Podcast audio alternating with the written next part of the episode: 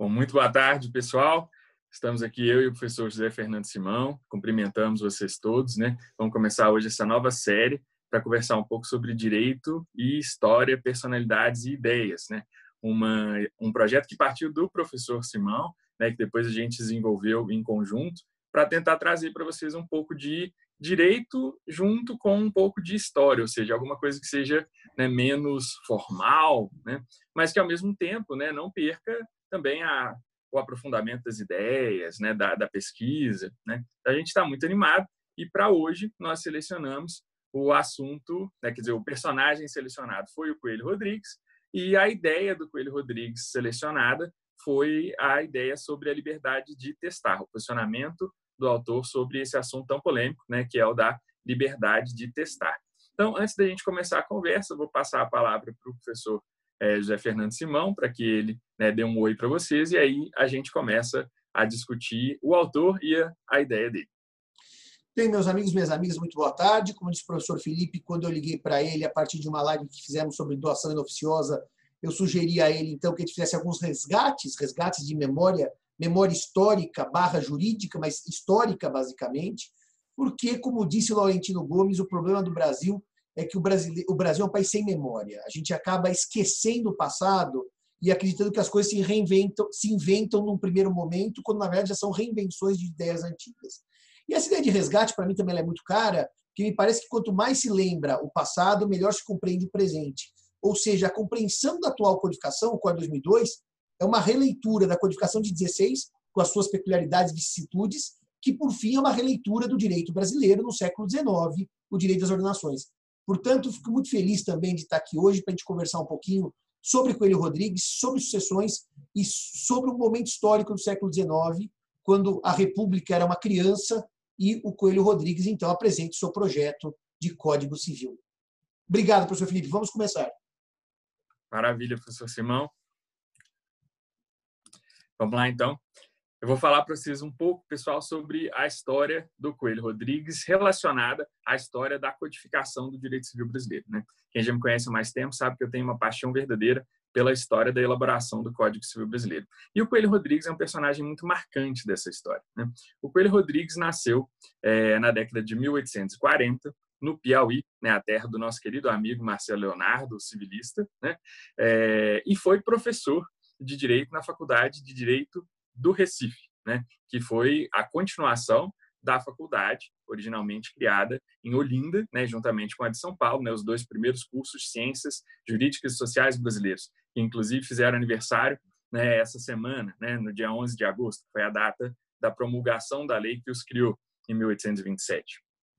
E a participação do Coelho Rodrigues na trajetória da codificação começa em 1881, quando ele é nomeado pelo então ministro da Justiça, o conselheiro Lafayette, para fazer parte de uma comissão que iria examinar o projeto do Felício dos Santos, que tinha sido é, apresentado ao governo imperial. O governo imperial tinha, por meio da comissão, para tanto designada, aprovado o projeto, mas entendido que o projeto precisava de reparos, precisava de aperfeiçoamentos. Então foi designada uma comissão da qual o Coelho Rodrigues fazia parte, que teria então a tarefa de, a partir do trabalho do Felício dos Santos, que seria considerado uma base, tinha então a tarefa de criar um projeto de Código Civil brasileiro.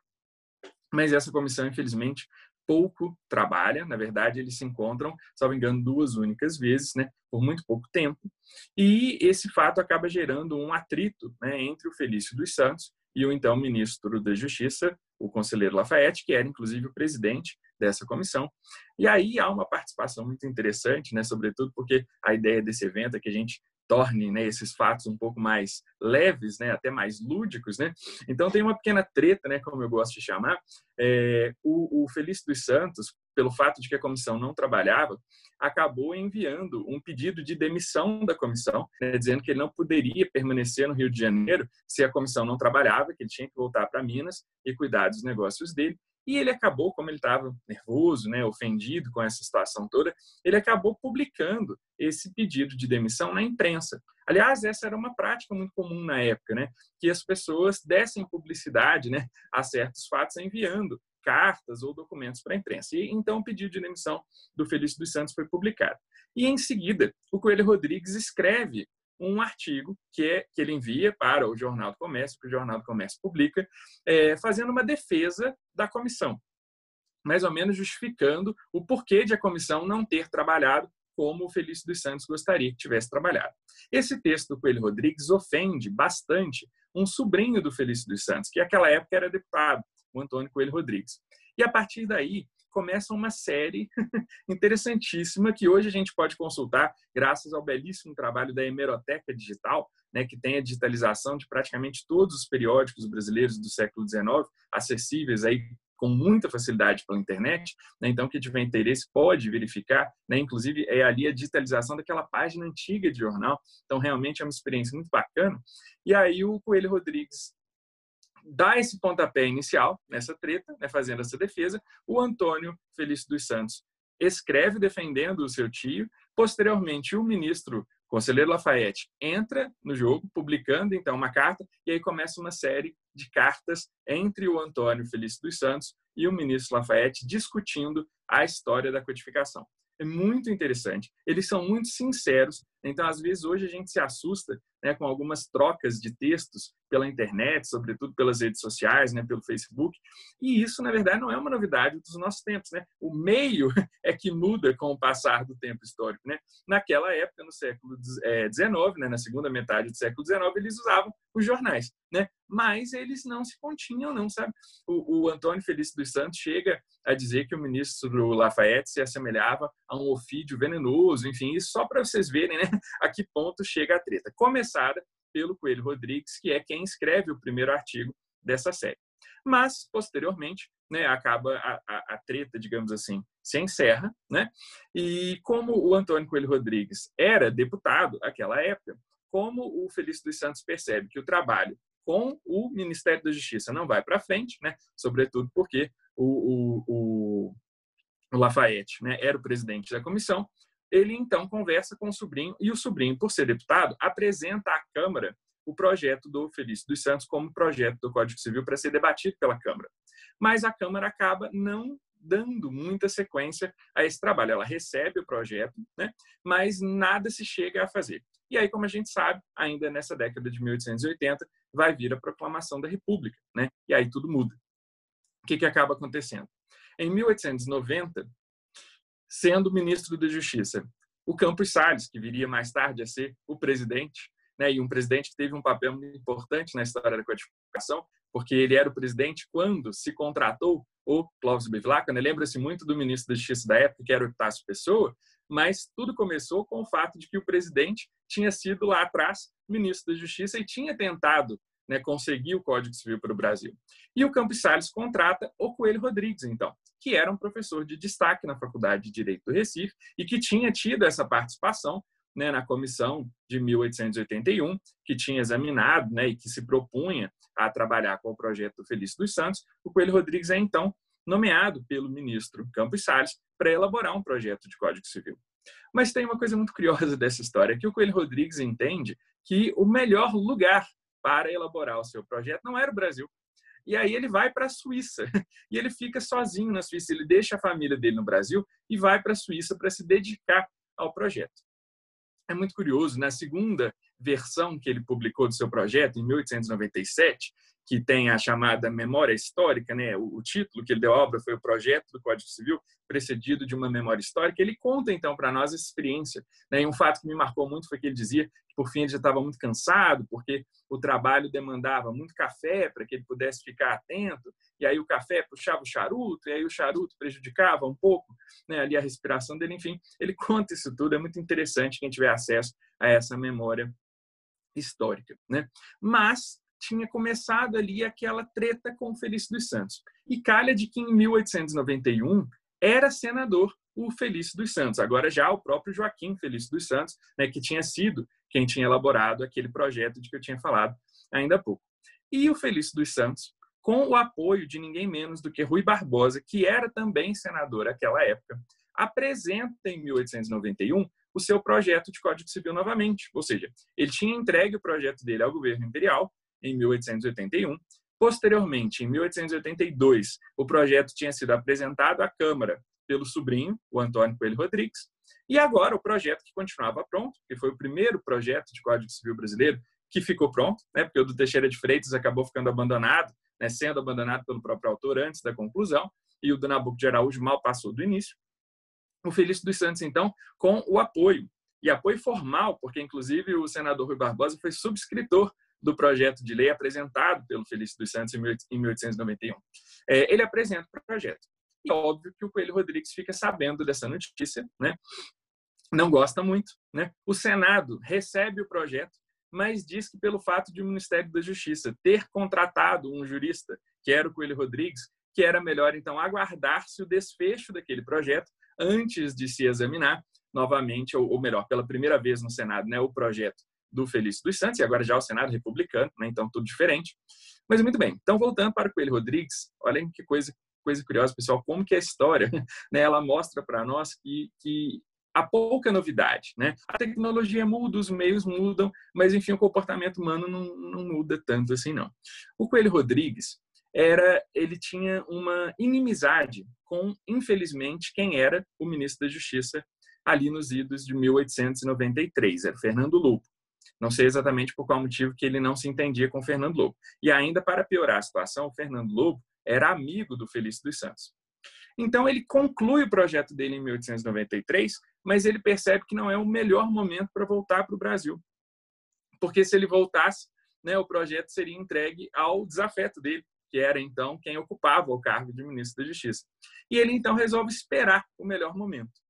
E curiosamente, eu não sei se alguém tem acesso né, ao motivo, a como que isso se deu, mas fato é que um jornal parisiense publicou uma notícia falsa de que o ministro da Justiça brasileiro tinha caído, que ele tinha sido substituído. E esse jornal parisiense circulava lá em Zurique, onde se encontrava Coelho Rodrigues. Quando ele lê a notícia, ele imediatamente faz as suas malas, né, com o seu projeto que já estava pronto, e vem para o Brasil. E quando ele desembarca no Brasil, eu acho que a primeira notícia que ele recebeu né, foi que o ministro da Justiça continuava sendo Fernando Lobo, né, para grande desgosto dele. Né. E aí, como ele já esperava, né, o projeto foi entregue ao Fernando Lobo. O Fernando Lobo designou uma comissão, né, que era o procedimento padrão da época, e essa comissão, né, como já era de se esperar, dado esse desafeto, considerou que o projeto tinha lá o seu mérito, mas que não servia para, ser, para ser o projeto do Código Civil Brasileiro. E essa primeira comissão, inclusive, né, eu acredito que o desafeto do Coelho Rodrigues era bem grande com Fernando Lobo, porque essa comissão chegou a fazer críticas muito duras ao projeto, dizendo que as ideias tinham sido, tinham sido mal trabalhadas, que os conceitos jurídicos tinham sido mal é, utilizados, que até mesmo a linguagem do código era uma linguagem que continha muitos erros, muitos defeitos, ou seja, uh, deixou o Coelho Rodrigues numa situação bastante complicada. Mas, logo em seguida, né, ele se elegeu senador, né, depois de ter voltado para o Brasil, e aí então ele resolve apresentar o seu projeto ao Senado. Né? Ou seja, a gente estava ali nessa história complicada do que fazer com o Código Civil. Tínhamos naquele momento no Senado já o projeto do Felício dos Santos apresentado, e aí Coelho Rodrigues apresenta o seu projeto. Ele, inclusive, escreve em 1894 uma obra que ele chamou de Observações ao projeto do Felício dos Santos, criticando duramente o projeto do Felício dos Santos. Eu acho, sabe, Simão, que ele estava doído pela crítica que ele tinha recebido em 1893 da comissão, e aí ele pega bem pesado, criticando muito o projeto do Felício dos Santos, inclusive criticando a redação do projeto. E eu desconfio seriamente que, pelo fato de o Rui Barbosa ter sido senador subscritor desse projeto, que surgiu dali algum tipo de problema entre o Coelho Rodrigues e o Rui Barbosa. Eu até hoje não tive tempo de fazer a pesquisa para confirmar essa hipótese. Mas se a gente compara as observações do Coelho Rodrigues de 1894 ao projeto do Felício dos Santos, a gente vê muitas semelhanças posteriormente no parecer do Rui Barbosa em 1902 sobre o projeto do Clóvis Bevilacqua. O projeto do Clóvis Bevilacqua contava com o apoio do Coelho Rodrigues, que o Coelho Rodrigues tinha inclusive participado das reuniões da Comissão dos 21, que foi a comissão da Câmara dos Deputados que aprovou o projeto e encaminhou para o Senado. Né? Então, eu acredito que a gente tem uma série de desentendimentos que acabou causando um impacto muito grande na trajetória do Código Civil brasileiro. Né? Mas nesse meio tempo, né, voltando lá para a década de 1890, o Coelho Rodrigues, é, é, quer dizer, o Felício dos Santos falece em 1895. E aí, falecendo o Felício dos Santos em 1895, o projeto dele perde força. E aí continua o projeto Coelho Rodrigues, que ainda era senador. Mas aí o Coelho Rodrigues dá uma outra falta de sorte. Esse projeto que ele havia apresentado vai ser examinado por uma comissão designada pelo Senado e faziam parte dessa comissão três membros, dois dos quais tinham problemas com ele. Um, porque tinha sido aluno dele. Ele havia reprovado esse aluno quando foi professor dele e havia, inclusive, humilhado esse aluno. E o outro membro da comissão, que tinha um desafeto com ele, era um advogado com o qual ele tinha se desentendido durante um processo. E aí, como já era de se esperar, o parecer dessa comissão, que ficou pronto em 1896, dizia que o projeto do Coelho Rodrigues até poderia ser utilizado como base, mas recomendava a designação de uma nova comissão formada por outros juristas que trabalhariam sobre o projeto do Coelho Rodrigues, mas que elaborariam um novo projeto de Código Civil. Isso deixa o Coelho Rodrigues tão. Ele chega a escrever um parecer que ele defende no Senado contra esse parecer, vendo se o projeto dele era aprovado, mas a decisão do Senado acaba sendo a de reprovar ambos os preceitos. Então, nem se aprova o do Coelho Rodrigues, que queria que o seu projeto fosse para frente, nem se aprova a ideia da comissão de designar uma outra comissão para, tomando por base o projeto Coelho Rodrigues, criar novo projeto. Ou seja, o que o Senado faz é dizer: olha, acabou o assunto de Código Civil aqui nesse momento.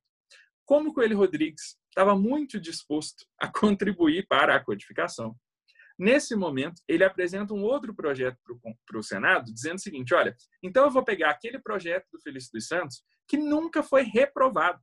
Nunca houve um parecer que dissesse esse projeto não presta. Podia até ter havido parecer dizendo que o projeto ainda precisava de um aperfeiçoamento, mas reprovado ele não tinha sido.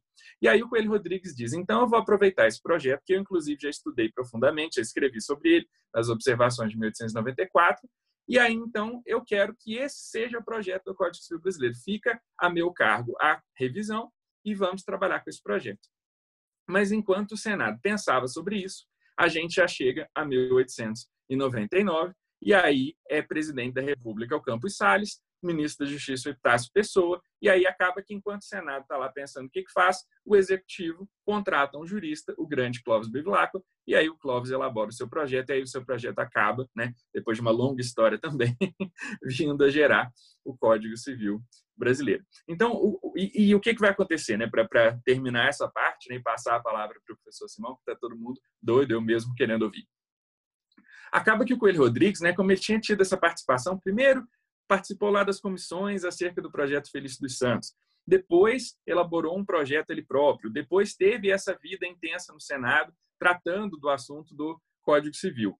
Era professor do Recife, em que também era professor o Clóvis Bevilacqua.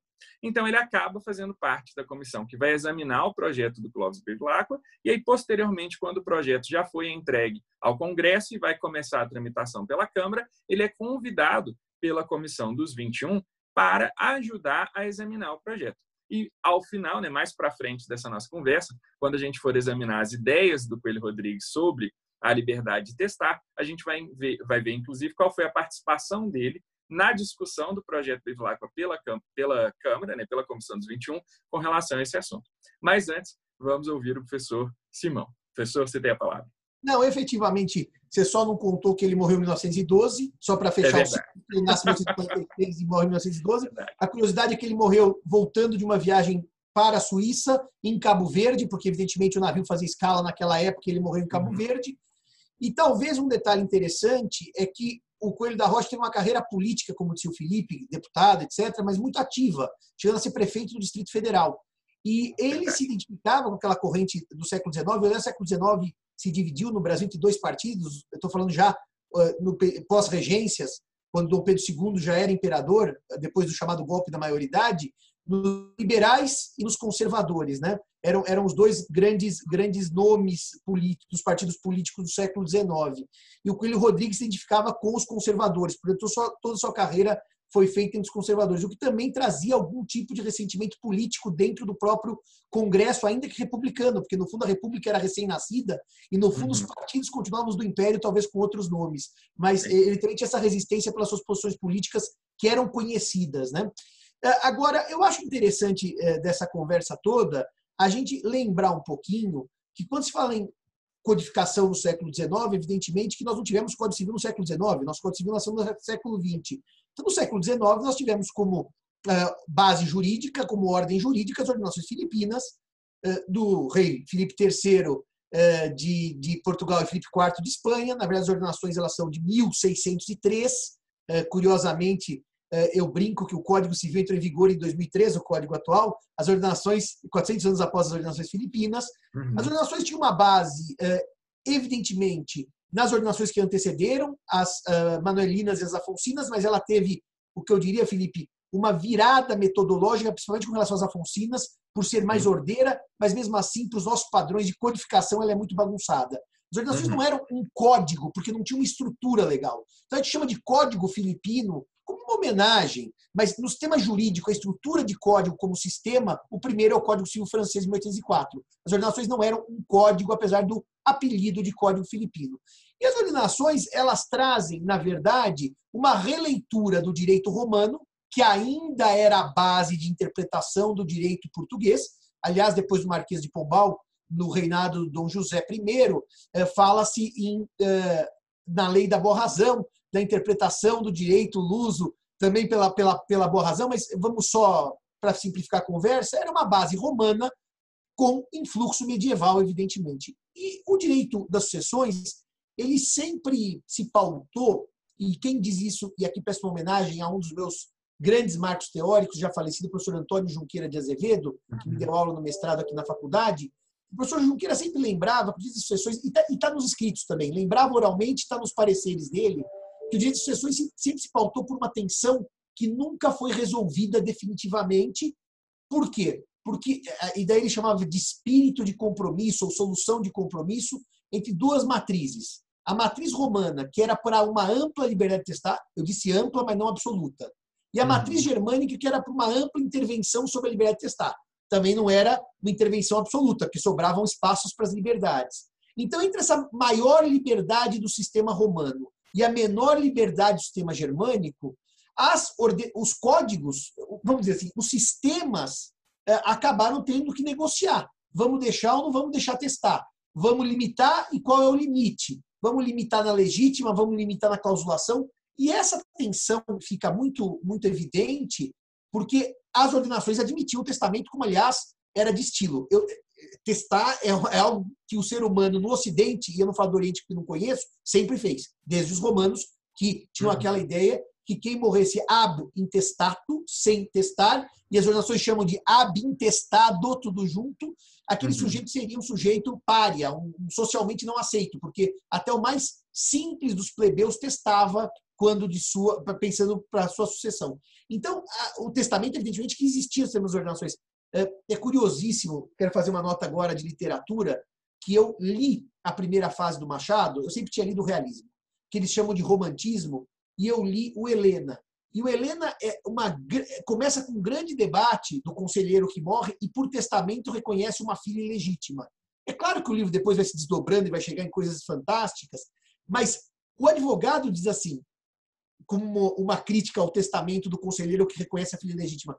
Podia ter dado para ela algum usufruto. Ela era ilegítima, ela não tinha direito a uhum. nada. Testa com usufrutozinho. Não reconhece a menina para dar metade do patrimônio, afinal ele tem um filho legítimo. Um debate na proteção do ilegítimo por testamento, mas sem seu uhum. reconhecimento, de forma a uhum. torná-lo igual ao filho legítimo. Então, o testamento sempre existiu. E, e, e, evidentemente, que as ordenações filipinas fizeram as suas, as suas bases nas ideias também do direito romano de legítima. Né? E as ordenações tinham lá uma regra de legítima muito clara, que só foi reformada no Brasil com o senador do Estado, do Dr. Felipe, que é o Feliciano Pena, uhum. em 1907. Uhum. Então, que a legítima era de dois terços. Então, essa tensão, Felipe, sempre foi uma tônica, desde o direito romano germanizado, passa pelas ordenações e os projetos de Código Civil, evidentemente, têm que ter uma leitura de qual opção fazer, dar maior uhum. ou menor liberdade de testar ao testador. É, me parece que efetivamente é, uma, uma das críticas que até eu li agora no, num artigo do Alessandro Irata, meu colega aqui da USP, é que o projeto Coelho da Rocha seria muito justnaturalista. A extensão disso é que eu não consigo aquilatar sem uma leitura mais profunda do projeto. Uhum.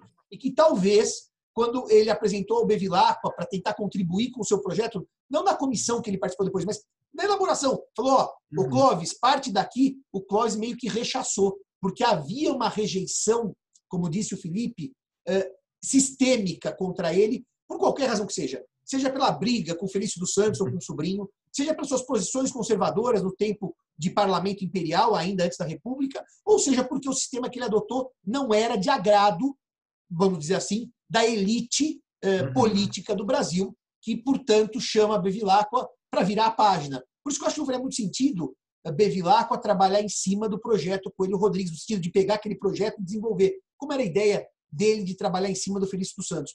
Porque havia aqui uma vontade histórica, política, de virar aquela página. E uhum. talvez por isso, Felipe, Bevilacqua tenha sido escolhido, porque era um homem que talvez não tivesse tanto ranço é, com, com, com, com, o poder no século XIX e nem tanto uhum. ranço com a ideia de conservadores e liberais. Agora, o curioso aqui é que realmente ele vai para a Suíça. Eu adorei essa informação, porque você está pensando, o que alguém vai, vai fazer na Suíça para produzir um Código Civil brasileiro, né? E, e talvez a justificativa seja uma só. Ele pretende se descolar da realidade para não Sim. ter nenhum influxo, nem para tese A, nem para B, nem para C, para ter uma uhum. autonomia uhum. de pensamento. Imagina no século XIX ninguém mandava WhatsApp, nem ligava uhum. na sua casa, é, eram, eram cartas. Então ele teve realmente é, aquela coisa da quando a gente fala assim, hoje vou desligar o WhatsApp para não ter conversa com ninguém. É. Então ele desligou o WhatsApp e ficou lá em Zurich para escrever a sua, a sua, o seu projeto. E realmente é, são essas as minhas considerações iniciais. Depois a gente vai fazer uma, uma um bate-bola agora sobre as sucessões na ótica do Felício Santos. Eu só queria lembrar uma coisa para vocês. As ordenações seguiam uma ordem de vocação hereditária que, na verdade, na verdade, na verdade, foi alterada em 1907 pela Feliciano Pena. Pelas, pela, pelas ordenações, eu teria primeiro descendentes, depois ascendentes, depois colaterais até décimo grau, e depois, por último, o cônjuge. É, sabendo que, no centro das ordenações, a limitação de liberdade testar legítima era só para descendentes e ascendentes. Colateral nunca foi e não é herdeiro necessário, aliás, nem aqui nem em Portugal. E o cônjuge só passa essa qualidade em Portugal em 1977 e no Brasil 77 e no Brasil em 2003 quando entrou em vigor o Código Civil. Então a estrutura de herdeiros necessários das ordenações também era muito romana, é, descendentes e ascendentes apenas. É a partir dessa ideia. Ah, um detalhe. É, o Brasil, com as ordenações que vigeram aqui mais que em Portugal, porque o Código Civil Português é de 1865, então é um código uhum. muito mais antigo que o Bevilacqua, é de 1916. É, Portugal faz uma certa ruptura com o sistema da legítima, porque a legítima nas ordenações, era, o valor era fixo, dois terços dos bens.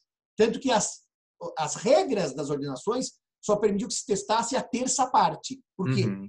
os dois terços eram legítima. Com herdeiros necessários, testava a terça parte. O projeto, a lei Feliciano Pena reduz de dois terços para 50%, que hoje é vox populi, qualquer pessoa, por mais humilde que seja, se eu tenho um filho, eu não posso deixar nada mais, tem que deixar para o filho no mínimo 50%. Mas é curioso que o Brasil não adotou na codificação que copiou, no fundo, a Feliciano Pena, que foi acabou sendo a fonte da questão sucessória, a ideia de legítima variável, como fez o Código Civil Português em 1865. Uhum. O Visconde Seabra entendeu que era melhor dividir a legítima em percentuais de acordo com a classe e com o número de herdeiros. Então, nem em 1865, quando o Código Seabra revoga em matéria civil as ordenações filipinas, cria-se um sistema de legítima variável que é um tema interessante, inclusive com dificuldade para produzir um porque eu não sei quem, quando eu morrer, quem vai estar vivo e quantos vão estar vivos. E o Brasil não. O Brasil não se contamina por essa, por esse, eu vou chamar de estrangeirismo, porque as ordenações já estavam vigentes no Brasil desde 1500, primeiro as, as manuelinas e depois as Filipinas, também o período das Afonsinas. Mas então, de qualquer maneira, a gente não vai para esse estrangeirismo. A gente mantém a nossa legítima fixa, só que reduzida para 50% por conta do projeto do, do, da Lei Feliciano Pena. E, só, e esses são os grandes, as grandes questões que as ordenações colocavam para qualquer um que quisesse, a partir daí, repensar o direito das sucessões. Então, agora o professor Felipe vai comentar um pouquinho das ideias dessa liberdade de testar a partir do projeto que Coelho Rodrigues produz na Suíça e traz para o Brasil. Maravilha, pessoal. Esse conhecimento da história é fantástico. Eu, eu, eu já era apaixonado pelo direito civil e quando eu comecei a estudar a história do direito civil, essa paixão foi só crescendo. Ela foi crescendo mais ainda quando eu comecei a perceber, sabe, professor Simão, que o trabalho com as fontes primárias trazia tanta informação interessante, porque se a gente for olhar os textos, sobretudo os textos dos cursos, dos manuais, eles trazem muito pouca informação sobre o trabalho do Nabucco de Araújo, sobre o trabalho do Felício dos Santos, sobre o trabalho do Pedro Rodrigues. Dão, em geral, mais atenção para o trabalho do Teixeira de Freitas e para o trabalho do Cláudio Bevilacqua. E na hora que a gente vai pesquisar as fontes primárias, que hoje são tão acessíveis, né? são acessíveis com tanta facilidade, né? eu sempre lembro do meu orientador de doutorado me contando que quando ele fez a pesquisa dele de doutorado, ele tinha às vezes que fazer viagens grandes, né? tinha que sim, é, tinha que pedir autorização, às vezes com dificuldade, a certas bibliotecas, por exemplo, as bibliotecas de obras raras, como a da UFMG, para que ele pudesse consultar o acervo. E hoje, na verdade, a gente consegue muitas dessas obras na internet. Né? Então, hoje, quem quiser se debruçar sobre esse assunto não encontra tanta dificuldade para consultar esses materiais. E é muito interessante quando a gente começa a, a digamos assim, é, é, desconstruir certos mitos, né? como, por exemplo, o mito, que é muito comum nos textos dos manuais, no sentido de que não haveria contribuição alguma do trabalho do Felício dos Santos para a trajetória da codificação. E, por coincidência, né, além de haver né, uma participação grande do Felício dos Santos na trajetória do próprio Coelho Rodrigues, né, quanto ao assunto da codificação, é, com relação ao tema que nós escolhemos para discutir, né, as ideias do Coelho Rodrigues sobre a liberdade de testar, também vai haver uma referência ao Felício dos Santos. Quando, em 1901, a Câmara dos Deputados estava discutindo o projeto Bevilacqua, né, por meio da chamada Comissão dos 21, né, que tinha deputados dos então 21 estados, e com a participação de alguns convidados ilustres, né, como o Coelho Rodrigues, por ter sido professor e por ter essa participação né, longa né, na trajetória da codificação, também o Andrade Figueira, que foi uma outra figura muito marcante. Mas quando se chega a esse assunto, volta-se, porque o, o relator do, do, do, projeto do Felício, quer dizer, o relator do projeto Clóvis Bevilacqua na Câmara, com relação ao direito das sessões, era o deputado Alfredo Pinto, que talvez por ser deputado por Minas, né, é, tinha uma grande admiração pelas ideias do Felício dos Santos. Né? Então, vira e mexe, voltava-se a Felício dos Santos. Antes até de chegar à liberdade de testar, era essa costura que eu queria fazer com o que o professor Simão acabou de dizer, com relação à ordem de vocação hereditária, em especial com relação à posição do cônjuge na ordem de vocação hereditária, o deputado Alfredo Pinto sugere que se substitua aquilo que o, o Clóvis Bevilacqua tinha proposto no seu projeto, os diversos artigos acerca da ordem de vocação hereditária e da posição do cônjuge, que até então, é, como o professor Simão lembrou, nas ordenações filipinas, o cônjuge sucedia por último, depois dos colaterais até o décimo grau. E o deputado Alfredo Pinto sugere que se adote o modelo do projeto do Felício dos Santos, com o cônjuge sendo chamado à sucessão na terceira posição, na falta de descendentes e de ascendentes antes dos colaterais. O que hoje para nós pode parecer muito natural, mas com certeza para a época não era, porque em geral os colaterais sucediam antes do cônjuge, essa era a tradição que vinha, na verdade, desde os tempos lá da novela 118 do, do imperador Justiniano, é, mesmo o Código Português, por exemplo, que melhorou a posição do cônjuge, colocou o cônjuge cedendo depois dos irmãos. Então, os irmãos ainda cediam antes do cônjuge, o cônjuge cedia antes dos demais colaterais, que eram chamados de sucessão no Código Português. E aí o deputado Alfredo Pinto sugere as ideias do Felício dos Santos, com o cônjuge cedendo sozinho na terceira posição antes dos colaterais. O deputado Alfredo Pinto... Claro. Deixa eu fazer uma bem rápida.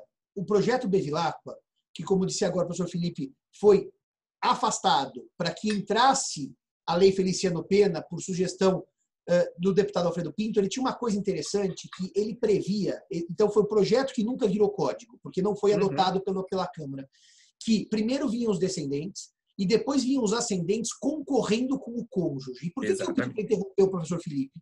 Claro. Porque quando os debates na Câmara surgiram, e isso está bem narrado na obra de João Luiz Alves, os deputados disseram que essa coisa de cônjuge concorrer com pai, mãe ou avô do falecido era para dar briga. Ia virar simplesmente uma confusão patrimonial sem precedentes. Então, a concorrência, reparem os senhores, que o Código Civil traz em 2002, no 1829, inciso 2 foi pensada em 1900, 1900 para arredondar, por Bevilacqua no início do século XX, rechaçada pela Câmara no uhum. início do século XX, que adota as ideias da Lei Feliciano Pena e volta em 2003. Isso é para mostrar que fantástico.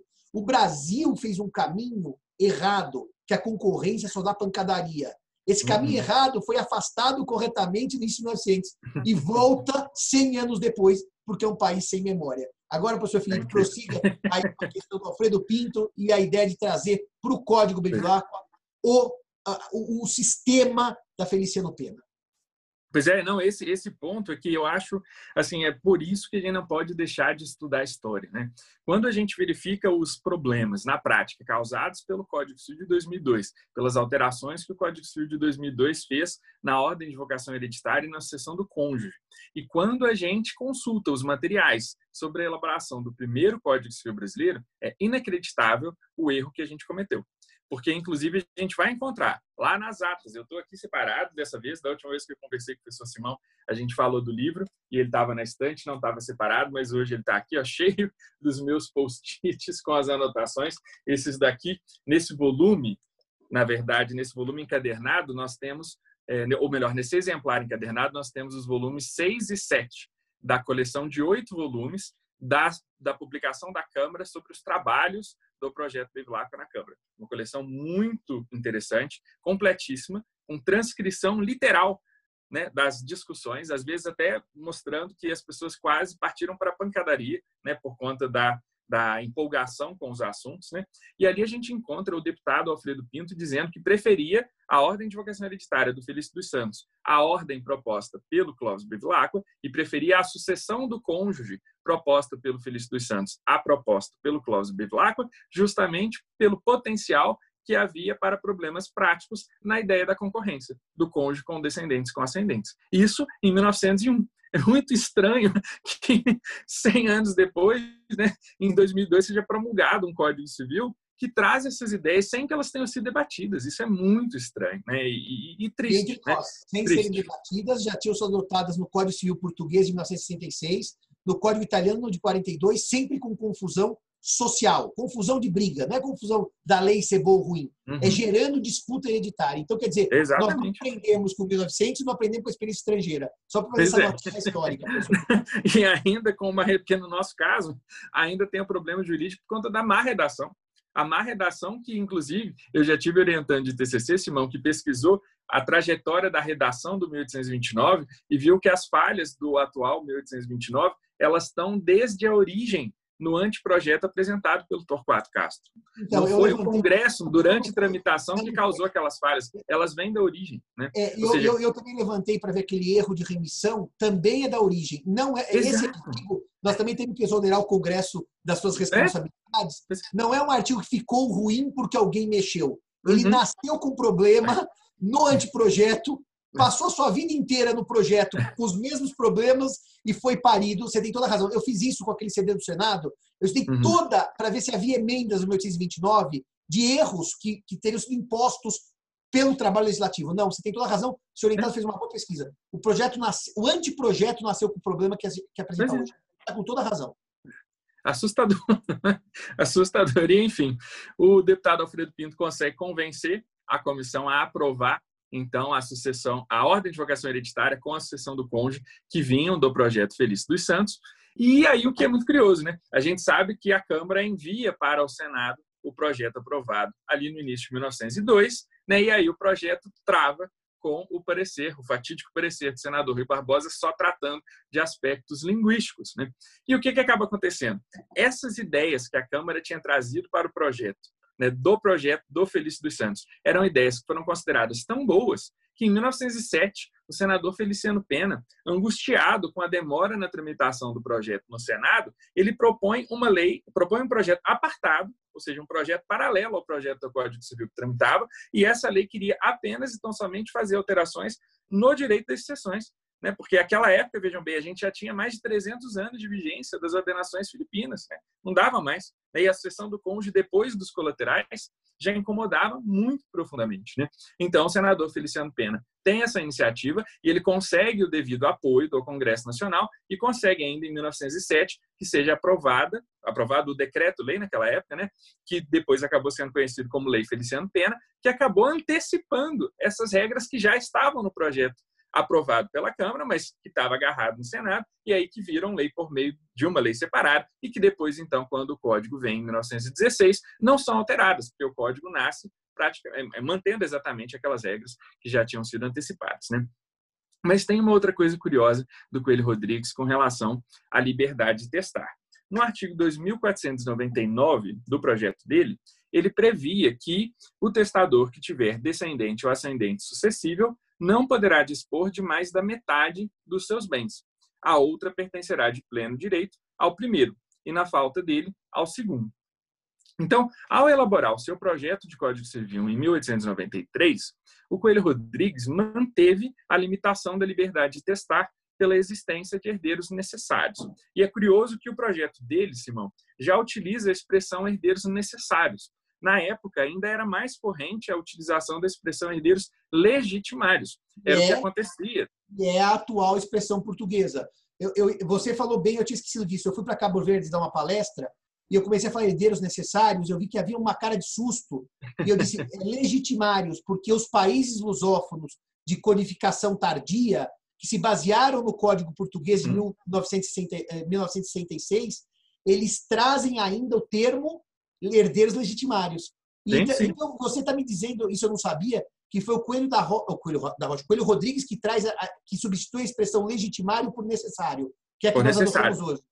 Exatamente. Já consta, no projeto anterior, que era do Felício dos Santos, ainda se utilizava o herdeiro legitimário. No projeto Coelho Rodrigues já aparece a expressão herdeiro necessário. O projeto Clóvis Bevilacqua mantém a expressão herdeiro necessário. E, e, eu, então, tenho a impressão de que ela depois não foi alterada. Pelo que eu me lembro da discussão do projeto Clóvis Bevilacqua, sempre se manteve o herdeiro necessário.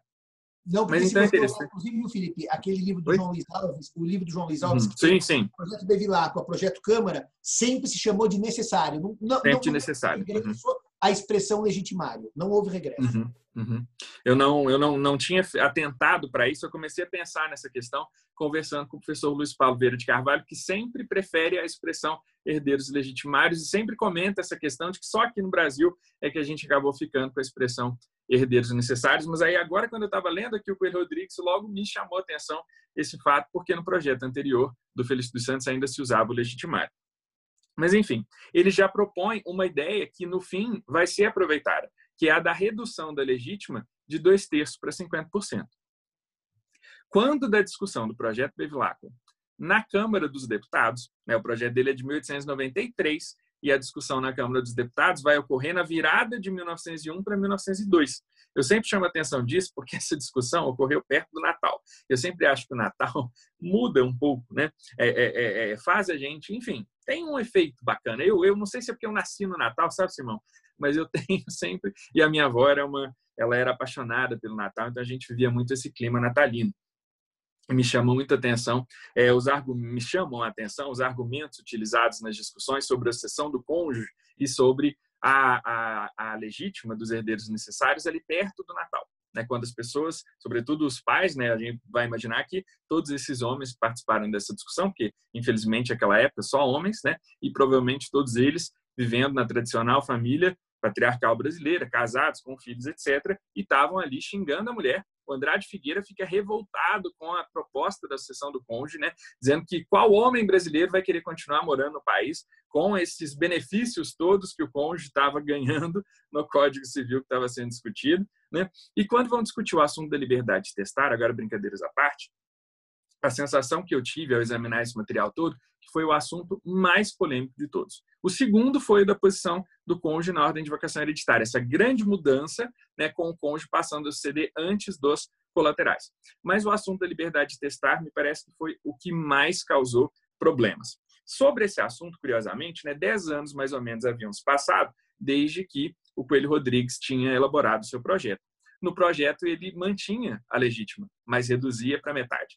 Na discussão do projeto Bevilacqua na Câmara, talvez pelo fato de que houve proposta de emenda, e muito curiosamente até, é muito interessante lidar com esses materiais, né? Numa das propostas de emenda, que queria a plena liberdade de testar, buscava-se como argumento o Felício dos Santos. Mas, curiosamente, o Felício dos Santos não era defensor da plena liberdade de testar. Esse foi um erro lá no exame do material, um erro que o próprio Alfredo Pinto é, desfez, dizendo: olha, estão usando o Felício dos Santos como argumento e ele não é defensor da plena liberdade de testar. Mas naquele momento, talvez por conta de ter surgido a ideia, né, ou talvez até por ter mudado de ideia né, ao longo dessa quase década né, entre a elaboração do seu projeto e essa discussão, o Coelho Rodrigues passa a defender a plena liberdade de testar. E ele fica tão nervoso com esse assunto, Simão, olha só, que ele chega a dizer o seguinte lá no debate. E esse debate está acontecendo ali em 26 de dezembro de 1901, ou seja, é, logo depois do Natal. Ele diz que sistemas como o que estava sendo proposto para o Brasil, que mantém os herdeiros necessários, são tão horríveis que justificam todos os atos de ferocidade e de esforço que se pratiquem contra o governo, que decretar tais, tais leis. Lei, inclusive, que ele tinha sugerido né, dez anos antes. E diz: os povos deixam-se muitas vezes expoliar dos seus direitos políticos durante séculos, mas nunca houve governo que se conservasse longo tempo sem garantir os direitos civis. E por aí afora. Ou seja, esse trecho mostra o tanto que ele estava né, é, é, mobilizado por essa discussão, tanto que ele estava defendendo a plena liberdade de testar. Mas só, só uma nota para a gente fazer claro. uma, uma colocação que não ficou clara. Se ele tinha proposto a legítima em 50%, como depois veio para Feliciano Pena e depois veio para o Código Civil, essa mudança se deve ah, por uma paixão ou uma ira qualquer ou porque ele realmente mudou de ideia tecnicamente? Eu queria saber se você tem essa informação. Eu, eu não, eu não tenho essa informação. É, agora, o que, eu, o que eu sei consultando esse material aqui das atas das discussões de 1901 é que ele apaixonado estava, porque ele usa expressões, ele inclusive, ele é polêmico, mas ele não é tão agressivo em geral quanto ele é nesse trecho, né? chegando a dizer que é tão horrível que justifica todos os atos de ferocidade. E ele chega a enumerar aqui, Simão, os argumentos que ele é, é, vê como argumentos contrários à liberdade, quer dizer, contrários à existência dos herdeiros necessários. E olha só o que, que ele diz: que a manutenção da legítima dos herdeiros necessários é ilegítima, porque o amor ou é espontâneo ou não existe e os meios coercitivos empregados para o inspirar são contraproducentes. É um argumento forte, está usando de ideias que têm a ver com a paixão, né, com os sentimentos. Depois ele diz que a manutenção também é absurda, porque mais sabe o tolo no seu do que o avisado no alheio. Porque a lei dispõe para o quod, peraí que a palavra está aqui, o quod plerunca fit, e em regra os pais, eu estou de lentes em vez de estar de óculos, eu estou com dificuldade de ler. A minha, minha, meu astigmatismo está atrapalhando. Os pais são melhores juízes entre os filhos do que o legislador. Depois ele diz que também seja, é antieconômico. Deixa eu dar mais uma notinha aqui. Ou seja, o que ele sugere, negando a própria crença que estava espelhada no seu próprio projeto mais ou menos nove anos depois, porque sim. 1893, 1902, uhum. vamos por dentro para facilitar o papo aqui, claro. é que é um debate que volta hoje com força total na redução da legítima, volta hoje dizendo que o pai e a mãe são os melhores juízes do que o legislador, porque uhum. se um filho me trata melhor do que outro, por que deixar tudo igual para os filhos? Se um uhum. filho se abandona afetivamente, por que ter que deixar bens para eles? O que ele traz é, no fundo, um debate de 2020, travado Exatamente. em 2022. Uhum. Então, assim, é um homem evidentemente à frente do seu tempo. Depois precisamos Exatamente a gente publicar no Instagram, porque vale a pena publicar no Instagram essas frases dele, que são muito claro, enfáticas claro. Exatamente. Eu, é, eu me apaixonei pelas ideias do Coelho Rodrigues com relação a esse assunto, justamente por ver a atualidade delas, justamente por ver que em tudo que está debatendo agora tem muito a ver com isso que ele levantou, ainda que no projeto ele tivesse defendido ideias diferentes. Né? Então ele ainda diz que é antieconômico, esse também é um argumento muito interessante, e muito atual também, é antieconômico, diz ele, porque o primeiro estímulo da apropriação e, por consequência, do trabalho é a esperança de poder dispor do seu fruto. E reduzir esta faculdade a metade, a um terço, a um quarto, é diminuir na mesma proporção o estímulo ao trabalho, que é o elemento mais eficaz da produção da riqueza, e esquecer que a. Opa, Bom, enfim, não estou conseguindo desse trecho aqui. Realmente, eu devia estar de óculos. E, por fim, ele ainda diz que é imoral. E esse também é um argumento interessante, diz ele. É imoral porque substituir ao filho do nosso amor um credor legal, privilegiado e muitas vezes impaciente, é ao mesmo tempo desmoralizar o poder dos pais e corromper os filhos, inspirando-lhes dois dos piores vícios, a preguiça e o luxo. E ainda vem aqui fazendo um arremate, e aqui eu vou tentar ir de cabeça, porque realmente eu estou enxergando muito mal de lente. Ele ainda disse, irmão, o seguinte, que às vezes os pais praticam condutas que são muito graves e que levam os pais justos a não quererem que esses filhos herdem. Mas então, com a manutenção da legítima dos herdeiros necessários, a única solução seria a deserdação.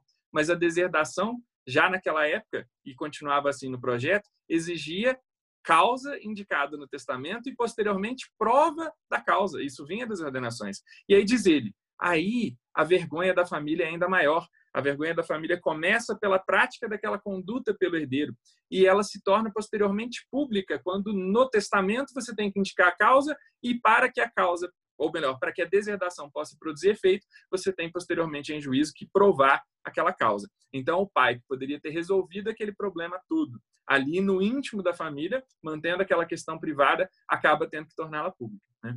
Ou seja, então, eu acho que são realmente argumentos muito interessantes, né?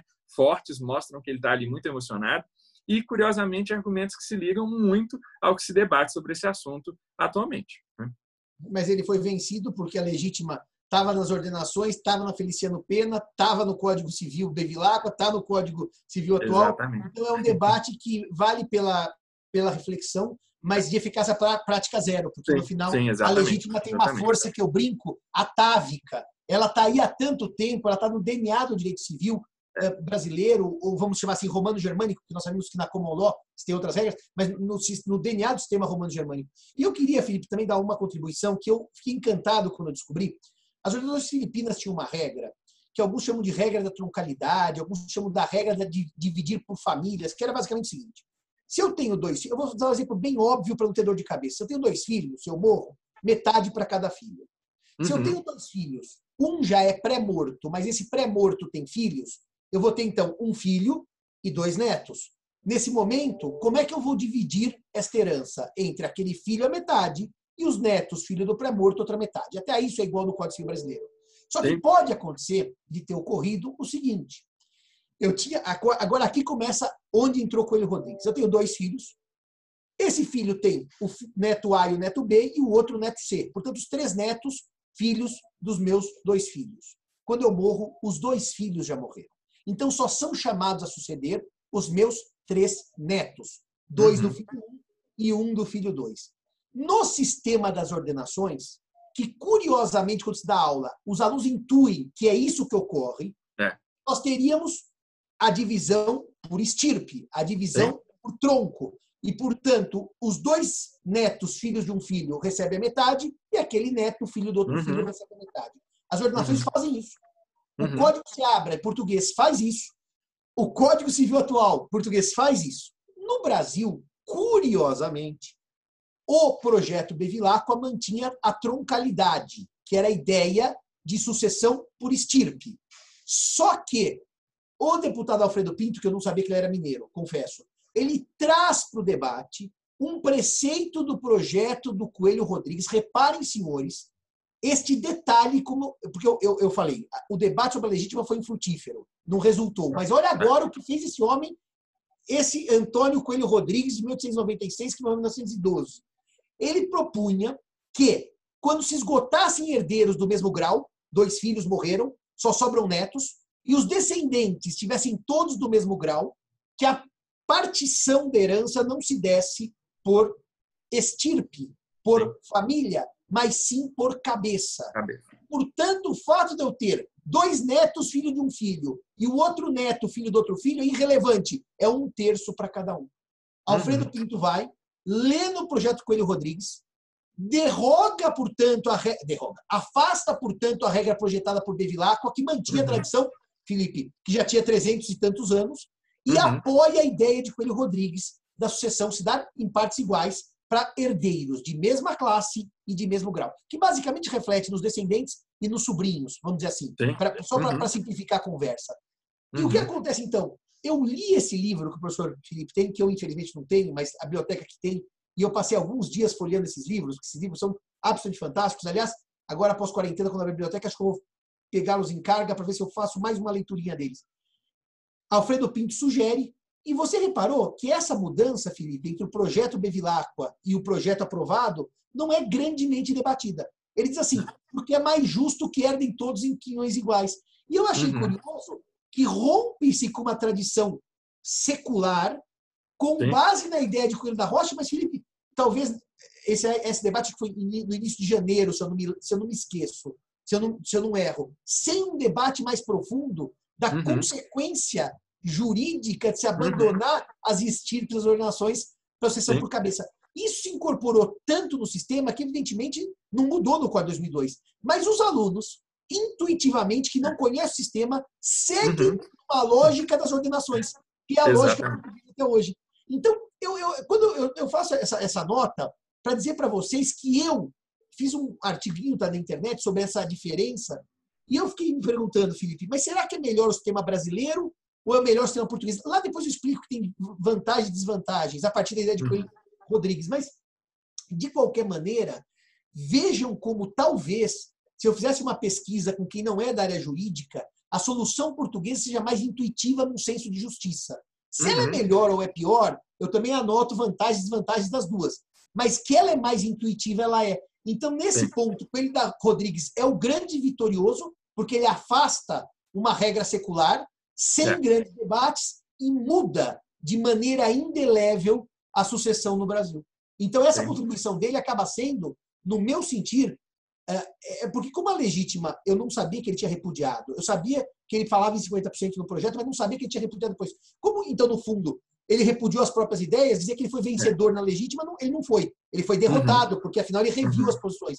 Mas Sim. ele é vencedor no fim da estirpe ou da troncalidade na herança chamada por representação ou por direito uhum. próprio, a depender dos graus na classe Sim. dos descendentes do colateral. Então, Felipe, eu não podia deixar de terminar claro. e fazer uma nota do sucesso que teve o projeto Coelho Rodrigues até hoje. O projeto uhum. que virou o Código Civil de 16. Exatamente. E, inclusive, né, como você disse, apesar de ele ter repudiado as próprias ideias, acabou vindo do projeto dele a ideia de reduzir a legítima de dois terços, de dois terços para metade. Né? Então, assim, uma participação muito interessante que ele tem na história desse assunto. E, pessoal, para todos vocês né, que têm conversado comigo pelo Instagram, que, se, que têm se interessado pela história da, da, da, trajetória da codificação do direito civil brasileiro, há muitos assuntos interessantes para estudar. E muitas vezes, muito material que vai ajudar a uma melhor reflexão do direito contemporâneo. Né? Eu estava aqui ouvindo o professor Simão comentando sobre essa contribuição com relação à sucessão dos descendentes do segundo grau, também por cabeça. Aliás, Curiosamente, eu dei essa aula ontem, sabe, Simão? Até postei uma foto do esqueminha que eu agora estou fazendo no computador, está mais fácil né, do que desenhar no quadro. E sempre faço esse teste e os alunos sempre intuem que os netos seriam chamados de sucessão por estirpe. E fazem a divisão por estirpe e não por cabeça. Isso daí é batata, todo semestre é assim, em todas as turmas. Né? Mas eu estava me lembrando, isso daí já é para uma outra conversa, né, para um outro assunto, para um outro momento, que as ideias do Coelho Rodrigues também sobre capacidades no projeto eram muito interessantes. Né? Ele não chamava as pessoas de incapazes, ele dizia que havia hipótese de suspensão da capacidade ou de, está me fugindo agora a memória, outra expressão Talvez não seja que ele utilizava que é inabilitação, o termo português é inabilitação, é. não sei se usava esse termo. Pois é, eu, eu, me lembro de ele utilizar a ideia de suspensão da capacidade para a prática de certos atos, uma ideia que talvez, se tivesse sido aproveitada, evitaria os problemas todos que a gente teve depois com o Estatuto da Pessoa com Deficiência e com as confusões conceituais acerca das ideias de capacidades. Então, voltar ao passado, para mim, além de ser prazeroso, porque eu gosto realmente de conhecer esses outros tempos, também é sempre uma fonte muito interessante de ideias. Não no sentido de que a gente vai copiar aquilo dali, mas primeiro a gente consegue entender um pouco melhor o que temos hoje, né, vendo essa trajetória toda. E depois a gente sempre encontra material para reflexão. Né? Então, pessoal, eu acho que ficamos por aqui, né, Simão? Queria agradecer muito, muito a participação de, de vocês. Passa a palavra para o professor Simão, para que ele faça o encerramento. Não, não, não, você vai fazer o encerramento. Só vou dizer uma coisa.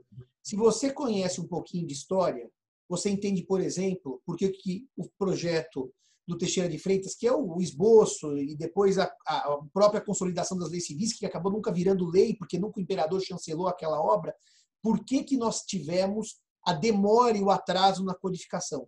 Porque na época do Império não se deu conta e o governo republicano, evidentemente, não podia chancelar um projeto do Império. Que, aliás, a recém-nascida, a jovem, a jovem criança, que era a República Brasileira, não podia nascer com o Código Civil do Império. Seria uma contradição. Ainda que os valores do Código Bevilacqua fossem valores oitocentistas do século XIX, é outra conversa. Não é uma questão de valores, é uma questão de eu, jovem república, vou ter um código republicano. Então, isso é muito Sim. importante para compreender até o projeto, vamos dizer, o atraso na codificação no sistema brasileiro. Agora eu vou agradecer, dizer que foi ótimo conversar com o professor Felipe. Vamos fazer outros dias. Eu tinha sugerido a ele talvez semanal, mas talvez, Felipe, até para a gente poder descansar, cada 15 dias, nós vamos ajustar um calendário. Pensei também. Uhum. Pra, é, porque a semana fica muito, até para os ouvintes Sim. que querem ouvir, fica cansativo. Sim. Talvez 15 uhum. dias, ou talvez de mês em mês. Mas se a gente vai decidir, vamos publicar uhum. as redes sociais. Eu estou lá no JF Simão no Instagram também, sempre conversando com vocês. Foi realmente uma sexta-feira prazerosíssima poder falar de Coelho Rodrigues e do século XIX. Obrigado, professor Felipe, com a palavra para suas conclusões. Maravilha, Simão. Eu que tenho a agradecer muitíssimo, né, é, por esse contato todo e pelas ideias que a gente está trocando, enfim, essa parceria. Realmente, eu fico aqui, é, como eu disse, é um ícone, né, do direito civil. Para mim, você e o Luiz Paulo são os autores, né, que eu sempre gosto de consultar atualmente, que eu sempre já tem uma tendência a concordar quando eu vejo que. Eu... Aliás, até, Simão, vou te contar isso aqui para terminar, antes que eu esqueça depois. Quando saiu aquela alteração à exclusão do herdeiro indigno, atribuindo legitimidade ao Ministério Público para pleitear a exclusão do indigno nos casos de homicídio, eu estava produzindo muito para o portal Gente Jurídico. Logo que saiu a alteração, eu publiquei um artigo fazendo elogio à alteração. E logo em seguida você publicou um também e você criticava a alteração. E foi muito curioso, porque eu quase pedi né, ao pessoal do portal para apagar o meu artigo, porque eu mudei de ideia completamente, passei sempre a falar isso em aula. Ainda falta escrever um artigo me retratando, mas você de fato me convenceu de que o assunto não era de ordem pública, que era um perigo atribuir é, é, prerrogativa ao Estado de intervir em situações que eram eminentemente privadas, ainda que fosse grave a situação, que a gente ficasse né, com asco né, do, do, do, fato do herdeiro homicida poder vir a suceder. Mas, enfim, só para te contar desse episódio interessante, para você ver o tanto que eu, que eu te acompanho e que eu, que, eu, que eu admiro né, o seu posicionamento. Pessoal, foi um prazer. Eu espero que vocês continuem se interessando né, por esses assuntos, porque isso não é só história, né? A gente também está aqui trazendo material para crítica e para o repensar do direito contemporâneo. Então, até a próxima. Aguardem aí a nossa notícia sobre quando vai ser o próximo episódio da série. Muito obrigado a todos e ao professor Simão. Um grande abraço, pessoal. Ótimo fim de semana.